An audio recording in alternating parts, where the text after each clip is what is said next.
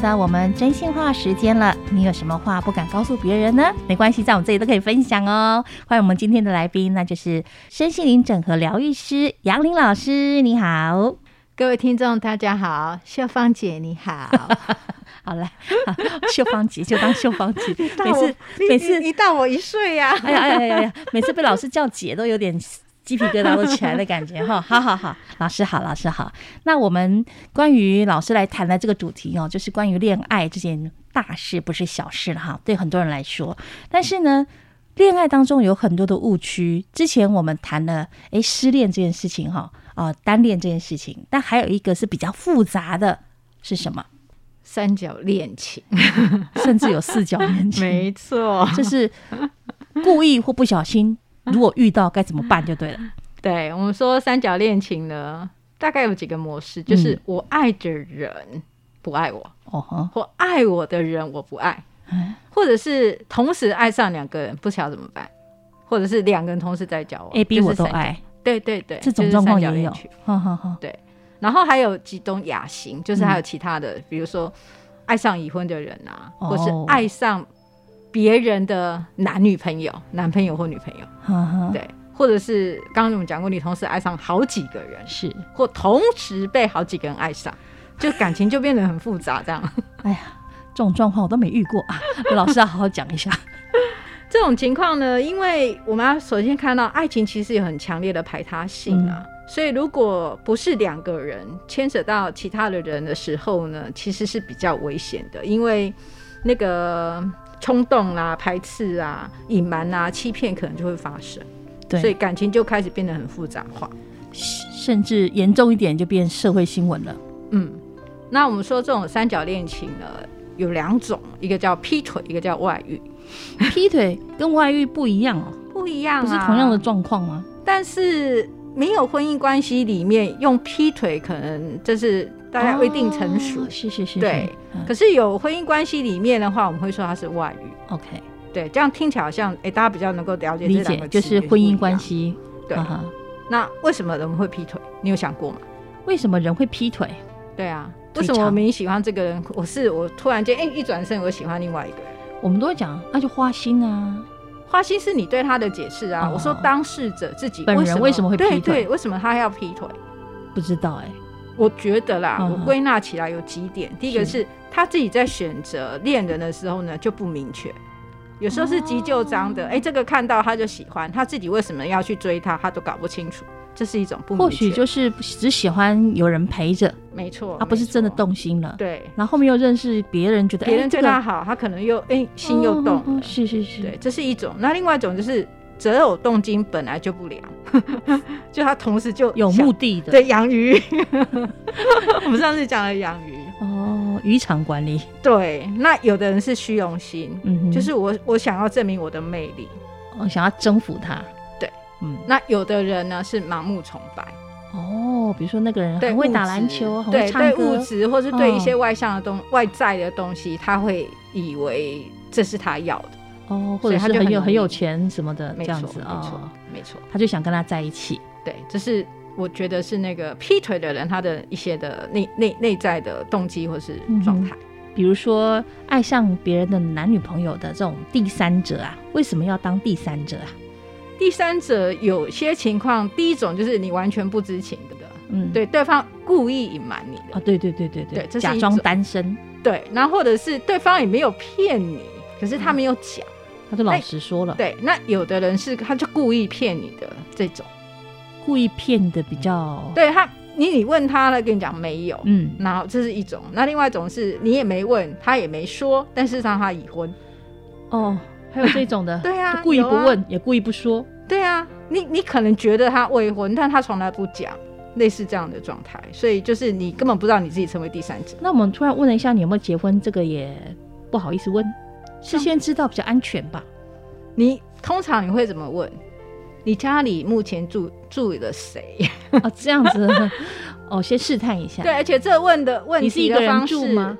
嗯，不用。你你你现在跟谁住？哦，你，你家里有哪些人？类似这样，你会知道说他已婚未婚的状态啊。哦，你如果直接问他说你结婚没？他可能他如果要骗你，他他可能会闪会闪躲一下。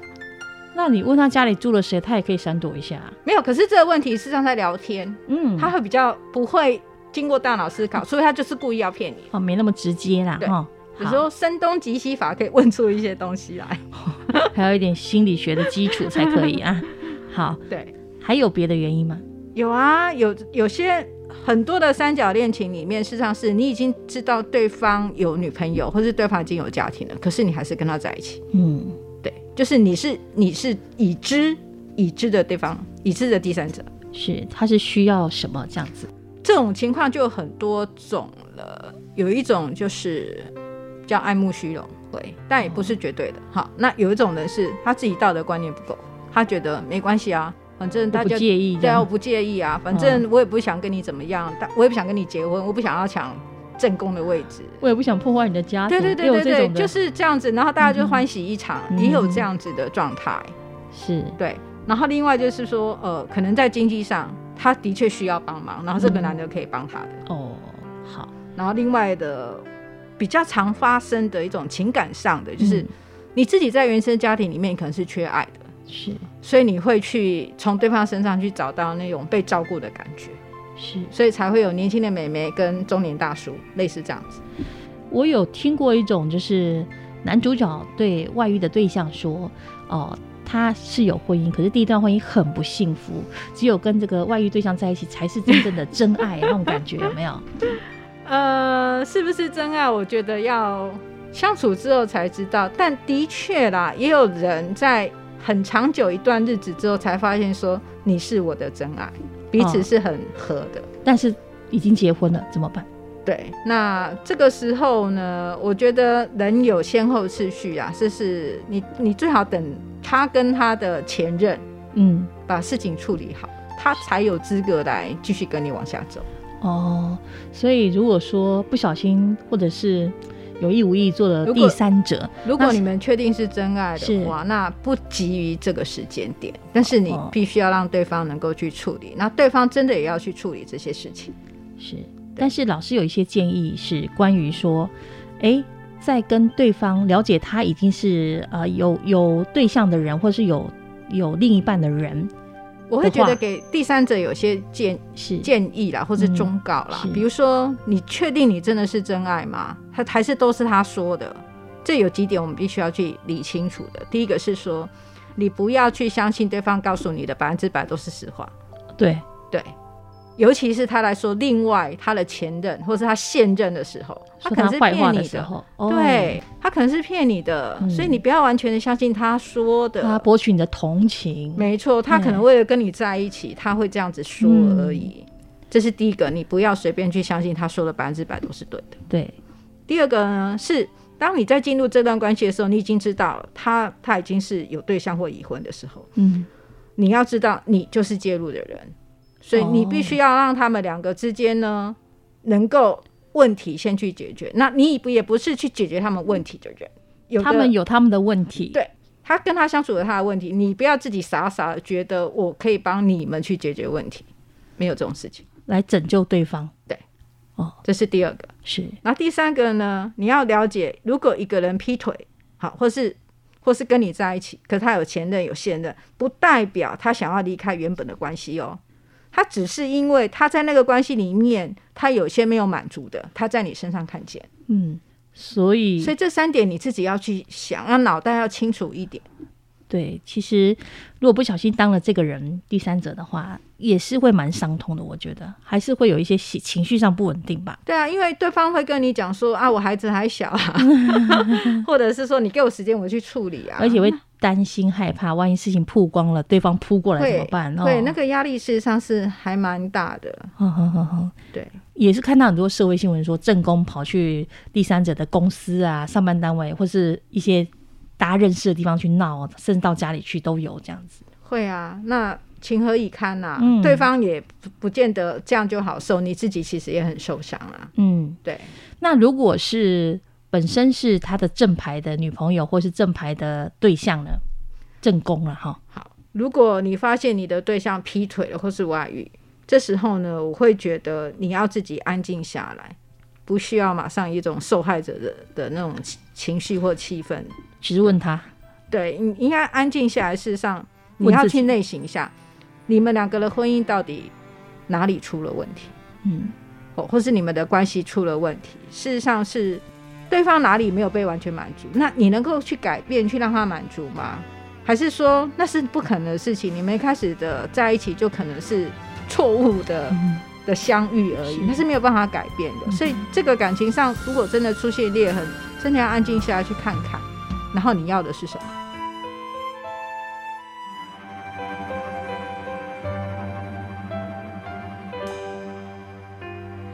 很抱歉，现在才察觉，原来爱。不代表了解，我对你的责备和埋怨都变成你心里的结。很高兴你肯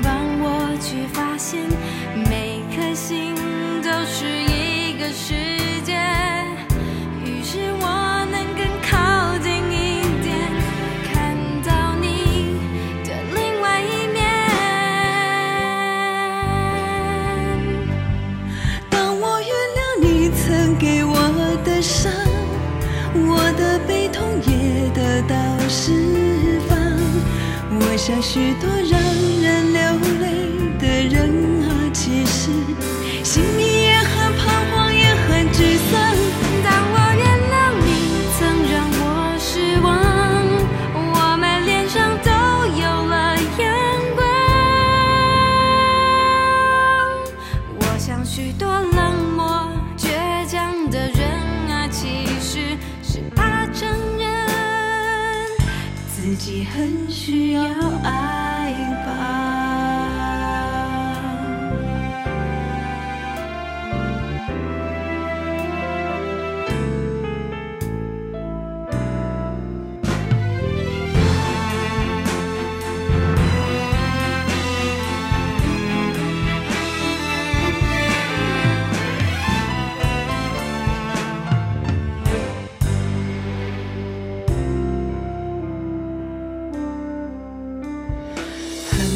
前现在才察觉，原来爱不代表了解。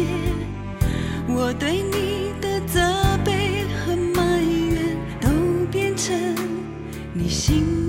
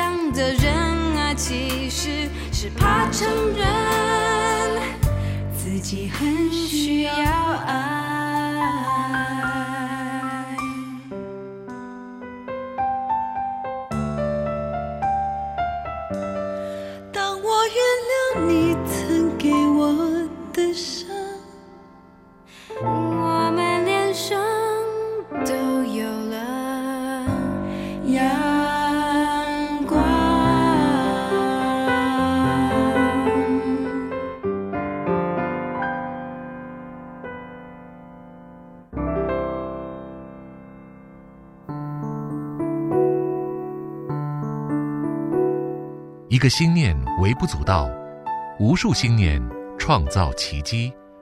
后山姐妹邀请您一起用爱来转动宇宙。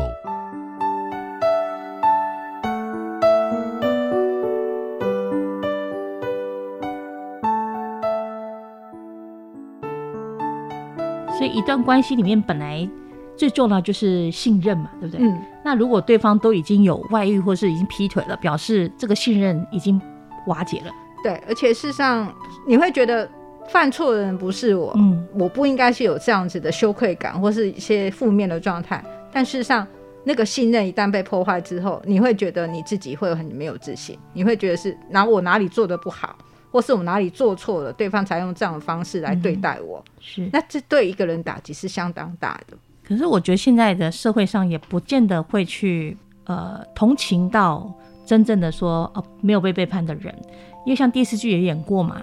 好像三个人的关系里面，不被爱的人那个人才叫第三者，好像另一个人就应该退让。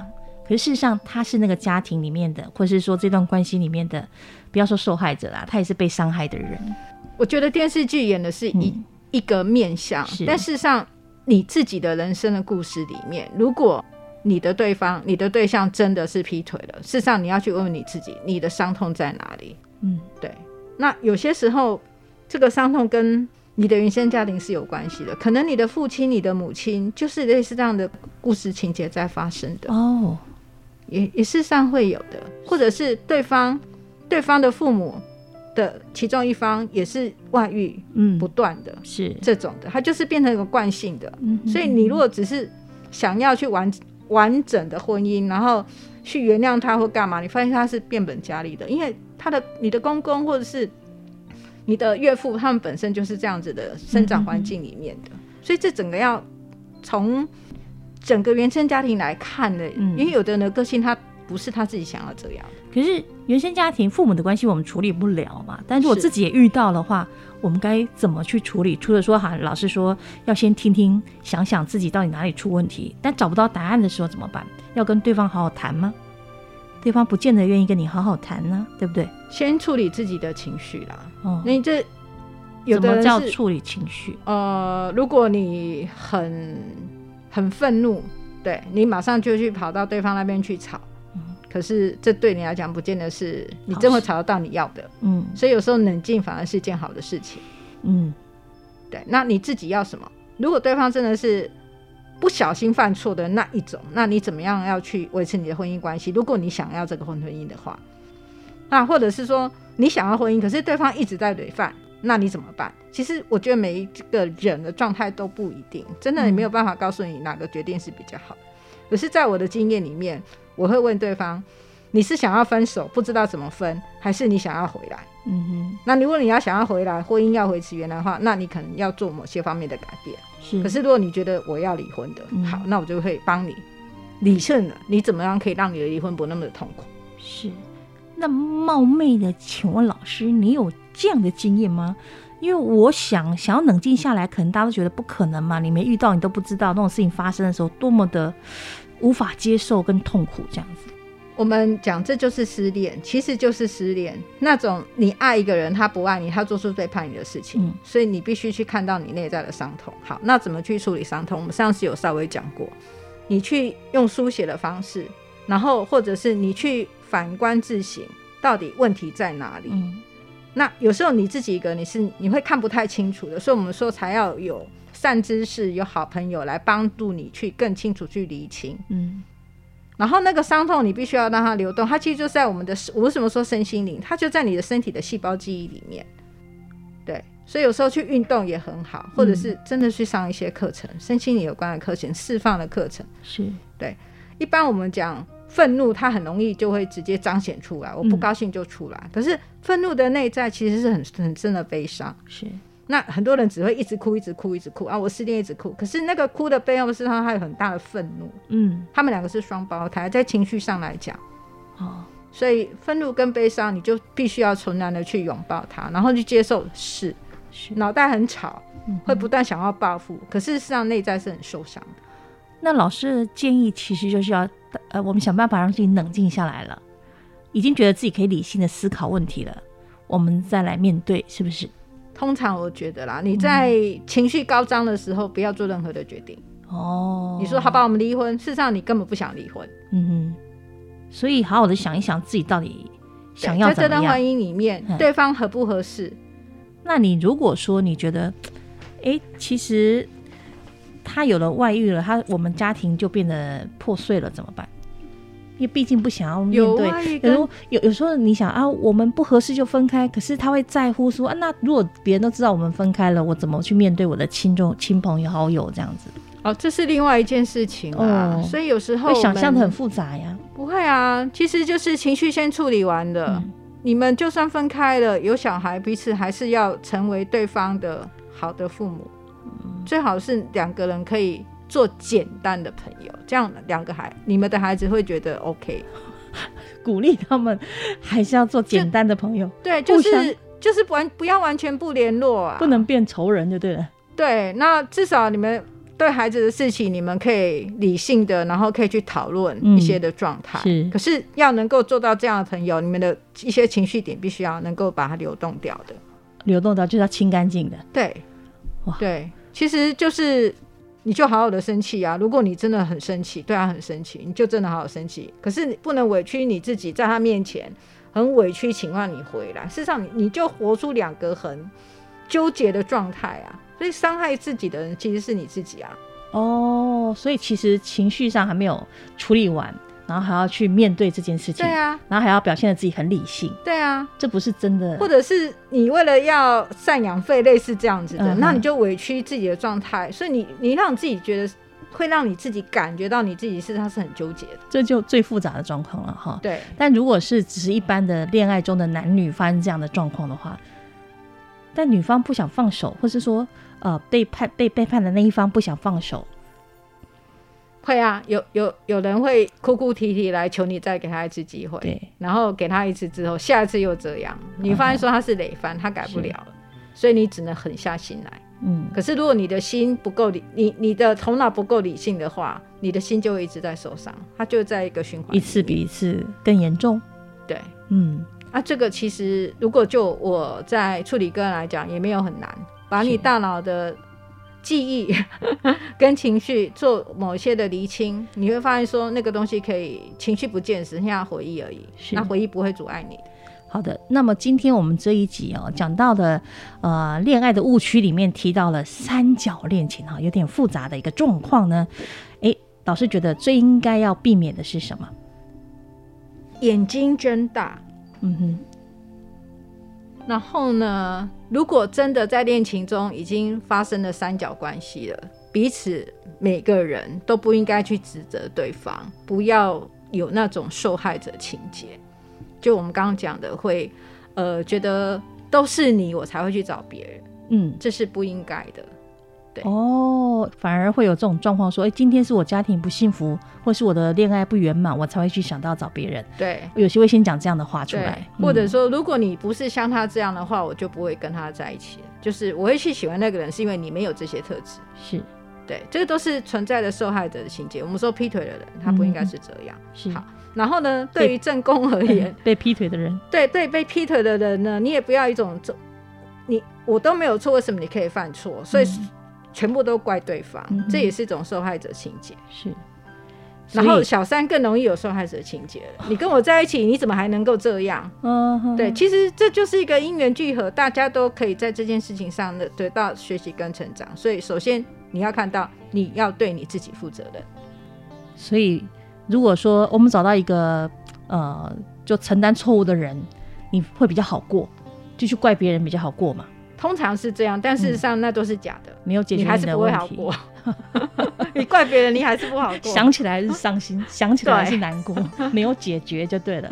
所以有时候我们就是负起属于你自己该负的那个责任.你才能够去从痛苦中脱离出来。好，那关于今天我们讲的这个误区里面，老师最后的结论是要告诉我们什么呢？眼睛要睁大，嗯，然后呢，真的发生事情的时候呢，要反观自省，好，但是不用很严格的去批判自己，嗯、然后记得不要有受害者情节，都是对方的错，这要避免。好，这样子才能真正解决，呃，清理我们在这感情当中受到的创伤啦。对，哦、人生就是一个学习跟挑战，是，可能老师讲的，大家会觉得真的做得到吗？哎，你试试看哦，或许你。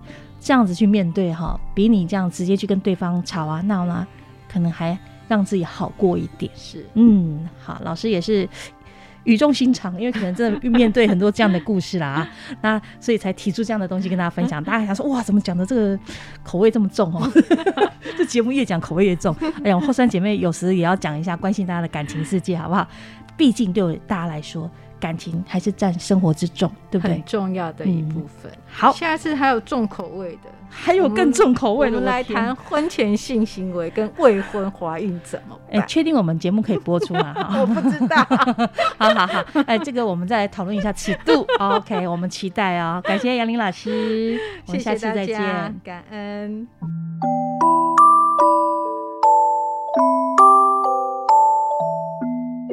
现在您收听的是后山姐妹的异想世界，邀请您一起加入心灵能量屋，酝酿幸福，让爱发酵。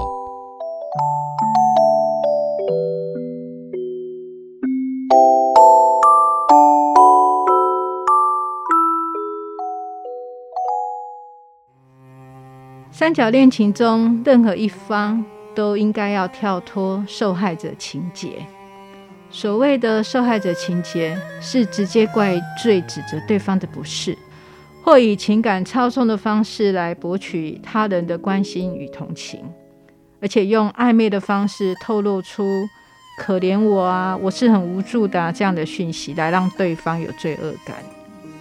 毕竟，在多角纠葛的感情世界里，所有的当事人都是受伤的。